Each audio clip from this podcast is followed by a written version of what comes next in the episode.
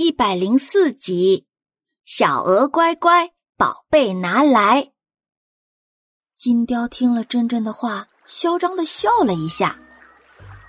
呵呵呵呵，鹅崽子，看来你是外地来的，竟然不认识我。这片草原上，谁敢跟我说一个不字儿？啊，乖乖的把东西交出来，我就大方的放你一条生路。珍珍委屈巴巴的看着金雕。我我真的没拿你的东西呀！一边说，还一边把自己的背包摘下来抱在胸前，打开了拿给金雕看。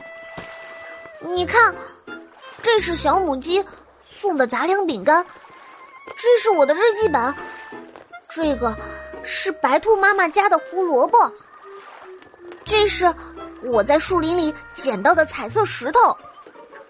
金雕看到珍珍打开背包，眼里亮出了贪婪的光。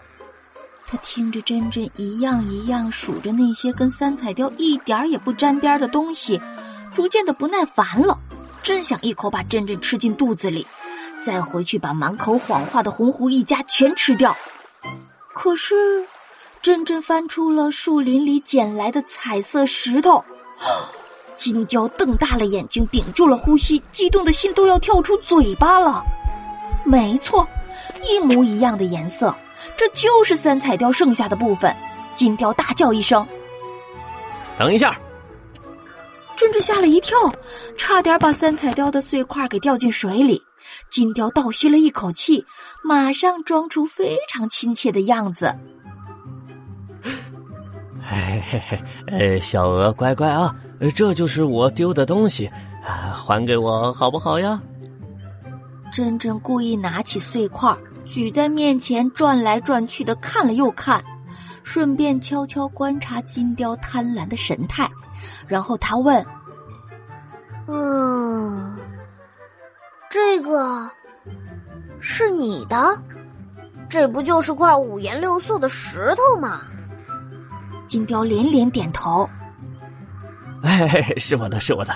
这块石头和我家里的拼在一起，呃，就是个完整的，呃呃，完整的石头，呃，所以给我吧，啊！珍珍眨着眼睛说：“嗯，你认错了吧？我捡到石头的地方还有另外一块呢。要不是我的背包太小，我就都捡走了。”怎么会和你家里的拼成一块完整的呢？青雕疑惑的眼神扫了一下振振手中的三彩雕碎块，发现果然只是三彩雕的三分之一。他眼珠一转，堆起笑脸对振振说：“嗯，哦，哈哈，哎，原来是我记错了，我家的石头是缺两块，而不是一块。哎呀，呃，真的是我丢的。啊，不信你出来。”我带你到我家里去看一看嘛！啊！珍珍把背包装好，重新背了起来，故意摇头拒绝金雕。哦，你刚才还要抓我呢，我不相信你。我一出去，肯定要把我抓起来。